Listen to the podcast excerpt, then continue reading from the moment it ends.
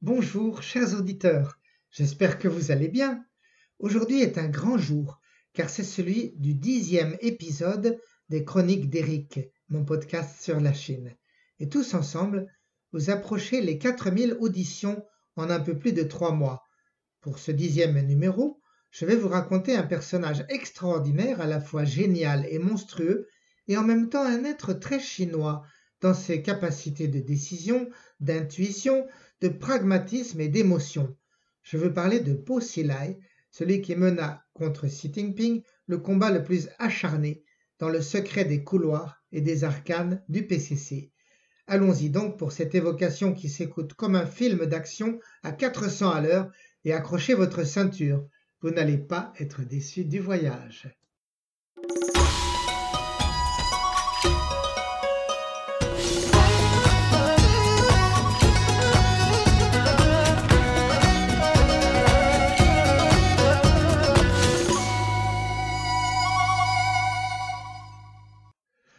Ce matin du 6 février 2012 à Chongqing, en Chine centrale, une femme à larges lunettes noires et généreuse chevelure permanentée quitte sa résidence de luxe au volant de sa BMW gris-argent en route vers le périphérique.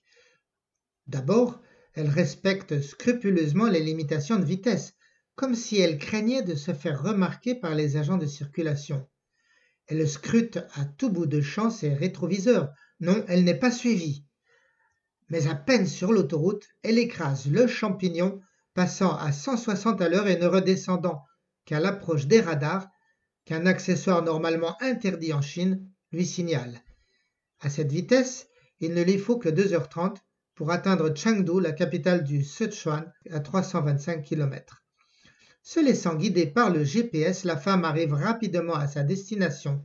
500 mètres avant, elle saisit son portable et s'annonce le temps qu'elle se présente devant l'entrée d'une résidence moderne hérissée d'antennes et surmontée d'une bannière étoilée, la barrière se lève, laissant passer la BMW avant de redescendre. Au bout d'une allée l'attend un officiel en costume et cravate noire, entouré de GIs casqués et en tenue de combat. Coupant le contact, la femme pousse un soupir de soulagement, ôte lunettes noires et perruque, et s'éponge le crâne, laissant apparaître un visage décidément masculin. Welcome au consulat des États-Unis, monsieur Wang. Salue le consul. Ici, vous êtes en sécurité. C'était moins une, lui réplique l'homme. J'ai failli me faire repérer par les caméras. Seules les fausses plaques sur la voiture m'ont permis de passer. À peine ces paroles prononcées, un ululement de sirène retentit tandis qu'une longue série de 70 berlines de police bleues et blancs, toutes gyrophares orange en action, encerclent le bâtiment, bloquant toute entrée et toute sortie. Cette scène déjà très étrange prend ensuite un aspect encore plus surnaturel quand on lit les plaques minéralogiques des véhicules. Tous appartiennent à la police de Chongqing et non à celle d'ici de Chengdu. Et donc, elles empiètent sur le territoire de la police locale en toute illégalité.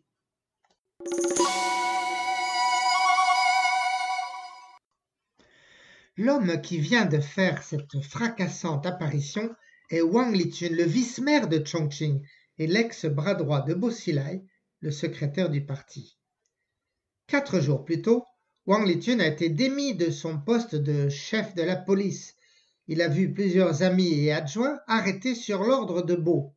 Heureusement, avec 30 ans de maison, Wang Litun connaît la musique et il a trouvé le moyen d'échapper à la traque de son patron. À l'aide d'un téléphone portable banalisé, impossible à repérer, il a pu contacter directement le consulat américain. En un temps record, vu l'urgence et l'importance du moment, le message est parvenu au président américain qui a donné son accord pour le recevoir. D'ailleurs, rien sans rien. Dès son arrivée, Wang remet au consul un attaché-case bourré de documents confidentiels sur Bosilai, sur tous les leaders de la République populaire et sur l'explosif dossier de la guerre de succession en cours. Sans en avoir l'air, cette évasion réussie sonne le premier jour de la chute de Bosilai, l'homme qui rêvait de devenir le numéro un chinois, car sans que la presse n'en dise quoi que ce soit, depuis des années, un combat fait rage entre Bo Xilai depuis Chongqing et à Pékin Xi Jinping, le futur président.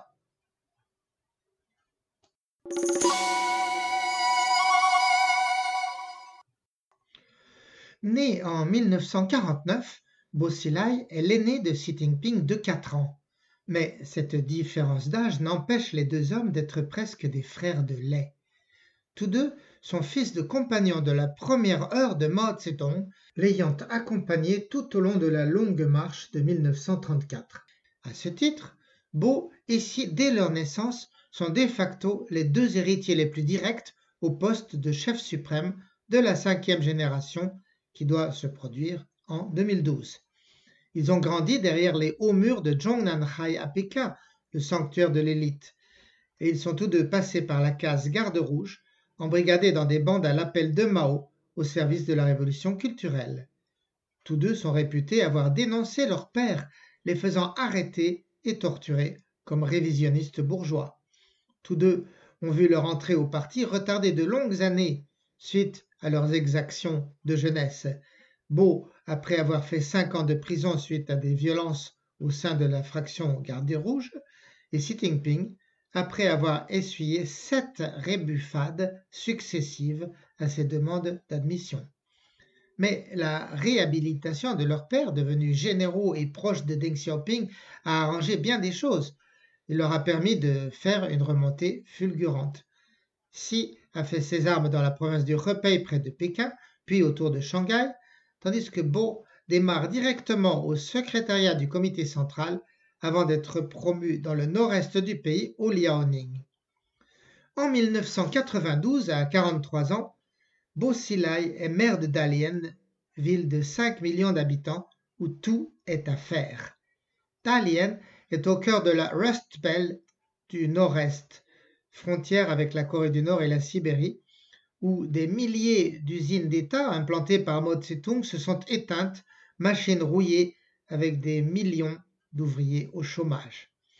Mais Bossila, une fois aux manettes à se révèle un génie pour détecter et réveiller les vocations.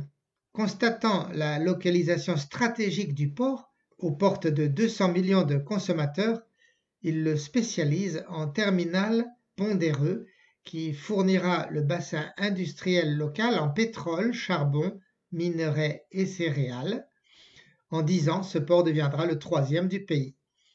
Tablant sur la pureté de l'air de cette ville très venteuse sur la mer de Bokhai et sur l'architecture unique de cette ville fondée par les Russes, puis poursuivie par les Japonais, Posilai va en faire aussi un pôle national du cinéma, de la mode et des arts.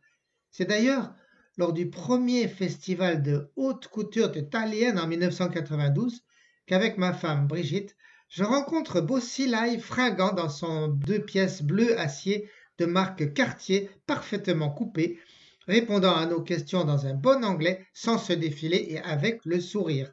Une telle opération de charme est du jamais vu en Chine. Les collègues femmes restent sous le charme et lui donnent le surnom flatteur du beau Silai.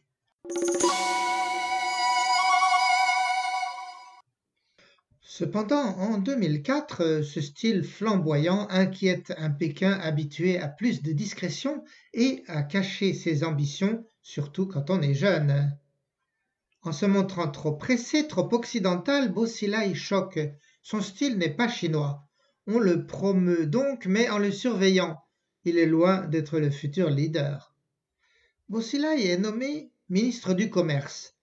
Contrairement aux apparences, ce n'est pas une promotion, puisqu'en Chine, le vrai pouvoir réside dans les rouages du parti et non dans les ministères qui ne font qu'exécuter les ordres. Il va utiliser ce mandat pour négocier de façon rude mais efficace avec les États-Unis, l'Union européenne et les autres. Jamais l'image de la Chine n'aura été aussi positive hors frontières. Ce qui n'empêche Beau, mal aimé, de n'entrer qu'en 2005, à 56 ans, au comité central, ce parlement du parti unique. C'est huit ans après Xi Jinping, avec un fort retard donc. Deux ans plus tard, il est nommé secrétaire du parti à Chongqing en Chine centrale, ce qu'il vit comme une rebuffade. En effet, le poste va avec un siège au bureau politique et lui permettra de rejoindre les 25 hommes les plus puissants du pays. Mais il restera éloigné d'eux de 1800 kilomètres, loin du pouvoir. Et surtout, cette promotion montre bien qu'on se méfie de lui. Ce qu'on lui reproche surtout, en plus de son évident arrivisme, c'est le soutien écrasant de son père Boyibo. Le népotisme passe de moins en moins bien dans l'opinion. Chongqing à l'époque est toujours une belle endormie de 32 millions d'âmes, languissante sous la torpeur méridionale au confluent du Yangtze et de la rivière Tialing. Or, voilà qu'en cinq ans, Bosilai, en administrateur surdoué, va la réveiller par un électrochoc, programme détonnant de construction géante d'infrastructures, d'autoroutes, de zones industrielles, ports fluviales, aéroports et de dizaines de milliers d'appartements d'habitation.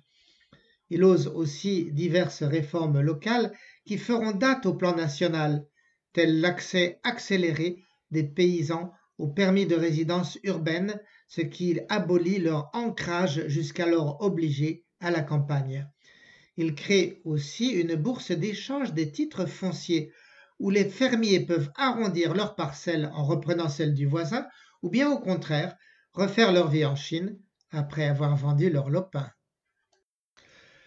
En politique, Bo Xilai fait à Chongqing une petite révolution qui fera d'énormes vagues à travers le pays. Il se réinvente une image inverse de celle à laquelle il est resté fidèle durant toute sa carrière. Fini l'occidental ouvert et transparent, on retourne au gauchiste remodelé sous le slogan de Chang Hong Ta chanter le rouge et frapper le noir. Mais qu'est-ce donc que recouvre cette formule cabalistique? Écoutez donc un peu.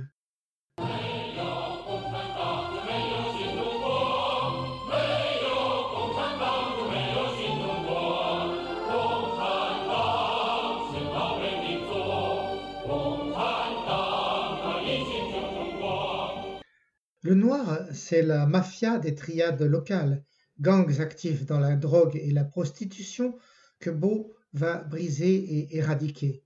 À l'aide de son bras droit, Wang Lichun, un policier d'ethnie mongole qu'il connaît depuis Dalian et qu'il a fait venir à Chongqing, il emprisonne les gangsters, les fait exécuter et exproprier. Sur ses ordres, il va aussi faire arrêter par centaines les démocrates, journalistes, les juges, les avocats et les hommes d'affaires enrichis pour les spolier et financer ces chantiers géants en centaines de milliards de dollars ou bien tout simplement pour s'enrichir. Des 11 milliards de dollars ainsi confisqués, jusqu'à 1,2 milliard seraient ainsi retombés dans sa cagnotte personnelle selon les chiffres cités au tribunal par la police financière.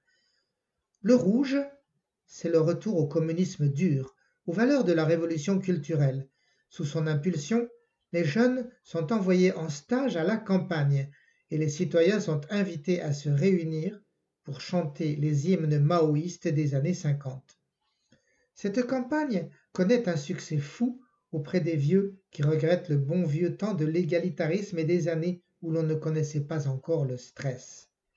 Par dizaines de milliers dans les parcs, le soir, ils se rassemblent pour entonner des airs comme Dong Fang Hong, l'Orient est rouge, ou Meiyo Gong Dang, sans parti communiste, il n'y a pas de Chine nouvelle. Ce nouveau programme rouge et noir de Bosilai ravit le peuple chinois exaspéré par la corruption et les petits arrangements entre cadres et truands. On aura noté au passage le virage à 180 degrés du politicien jusque dans son habillement. Hier, en fringant deux pièces à l'occidental, le voici à présent en costume Mao avec badge du grand timonier à la boutonnière. Coûte que coûte, il faut convaincre, séduire, et si ce n'est pas en démocrate libéral à l'européenne, que ce soit en Mao Zedong. Au passage, vous avez aussi dès maintenant sous les yeux les deux axes futurs du programme de Xi Jinping, ceux sur lesquels il s'appuie aujourd'hui en permanence. Xi a carrément copié Bo Xilai pour appliquer son programme populiste et efficace de retour aux sources du socialisme à la chinoise. C'est suivant l'exemple de Bo Xilai et impressionné par son succès que Xi fait ce choix maléfique de dénoncer l'influence démocratique de l'Ouest et de se jeter dans le culte de la personnalité. Cependant, à Pékin, pour l'heure, on est beaucoup moins satisfait. Xi Jinping, l'héritier du régime, voit bien que le vieux rival Po est en train de remonter dans les sondages et tente de lui souffler la victoire sur la ligne d'arrivée. Hu Jintao, de son côté, le président en exercice, se méfie de ce petit roi de Chongqing qui n'en fait qu'à sa tête, sans respect pour la discipline du parti, au nom de l'adage local le ciel est haut et l'empereur est loin.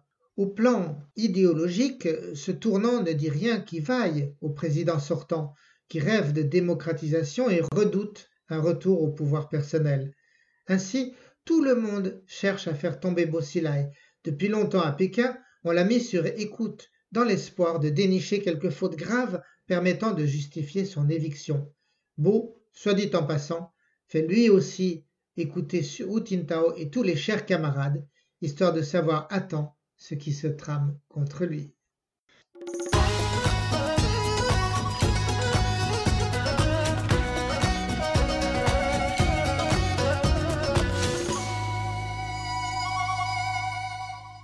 Bizarrement, Boussilaï lui-même va fournir à ses ennemis l'occasion en or de l'abattre. Plus exactement, c'est sa femme Gu Kailai qui involontairement va commettre le geste qui tue. Comme souvent chez les leaders chinois, Bosilai s'est doté en toute discrétion d'un mentor occidental, le Britannique Neil Heywood, qui, au fil des ans, a pris sur sa famille un grand ascendant. Dès l'étape de Heywood a servi de précepteur à leur fils Guagua, puis l'a aidé à le faire inscrire à la célèbre école Harrow en Angleterre. Il a aussi fait sortir vers l'Europe des fonds importants contournant les interdictions et les contrôles d'échange. Il a aidé Gu Kalai à acheter dès l'an 2000 une villa de luxe à Cannes, dont il a géré ensuite la location. Mais rien sans rien. Sur chaque opération, il réclame son petit pourcentage, chaque fois plus gourmand.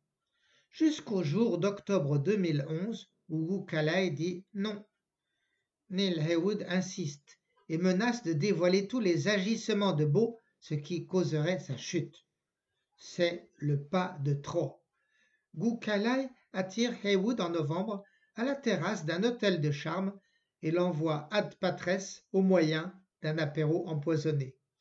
À ce qui semble, elle le tue sans demander son avis à son mari, ce qui le met dans une colère noire. Gu Kalai croit que Wang Lichen, le dévoué policier qui n'a rien à refuser à son mari, va signer un acte de décès naturel suite à excès d'alcool. Mais ce papier, Wang ne le signera jamais. Sous cent prétextes dilatoires, il retarde la signature durant deux mois. Le 16 janvier 2012, Bosilai le convoque et alors Wang réclame un complément d'enquête, suggérant ainsi que Gu Kalai doit être jugé pour meurtre. Bo fait d'abord semblant d'accepter de sacrifier sa femme, mais ensuite il tente d'intimider Wang pour le forcer à signer le papier qui les sortirait tous deux des eaux dangereuses. Mais pour tout potage, Wang Lichun lui sert la fuite au consulat des États-Unis que j'ai décrite en début de cet épisode.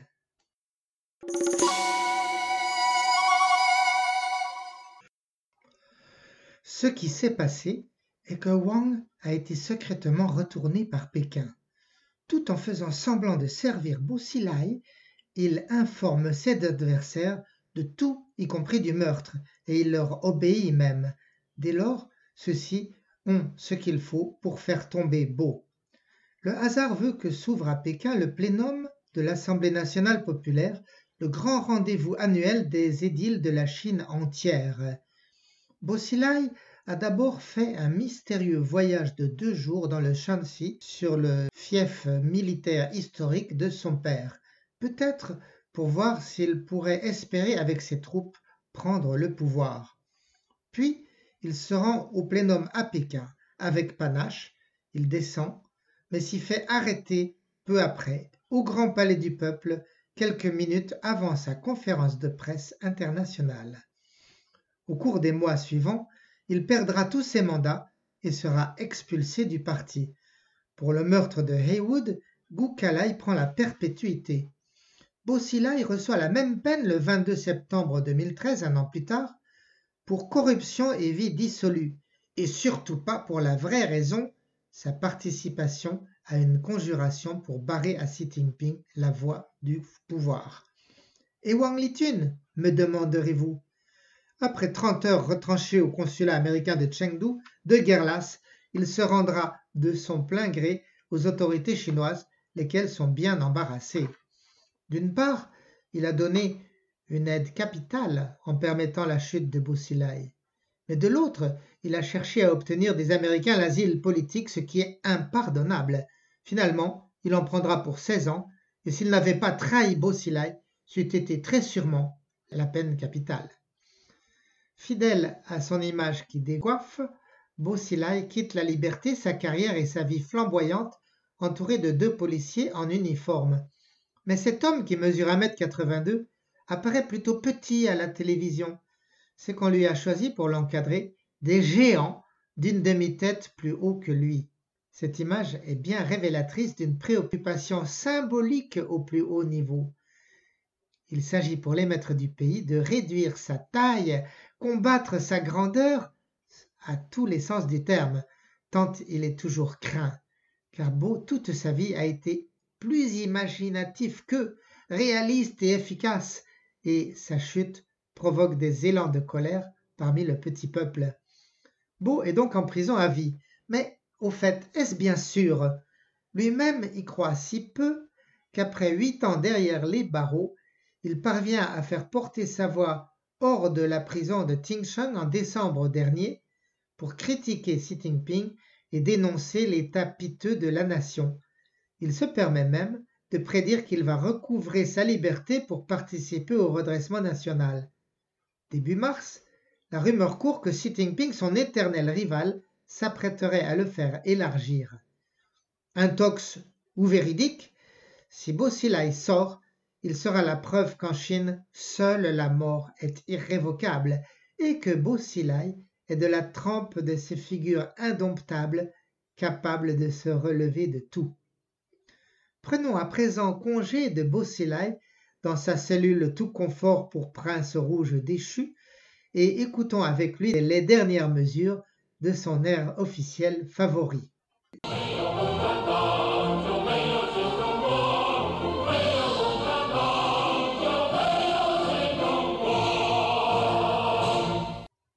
Voilà les amis, c'est tout pour aujourd'hui. C'était un peu plus long que d'habitude, mais c'est que le sujet était si riche. Faites-moi confiance que pour les prochains épisodes, je n'en ferai pas une habitude de durer davantage. Si vous avez apprécié cette histoire véridique, merci de la raconter à vos amis et de leur dire comment on peut me retrouver sous les chroniques d'Eric sous n'importe quel moteur de recherche comme Chrome, Edge, Google Podcast ou Apple Podcast. Vous pourriez aussi, si vous le voulez, le reposter sous LinkedIn, sous Facebook ou sous Twitter, ceci afin de m'aider à élargir mon audience. Merci d'avance et à très bientôt.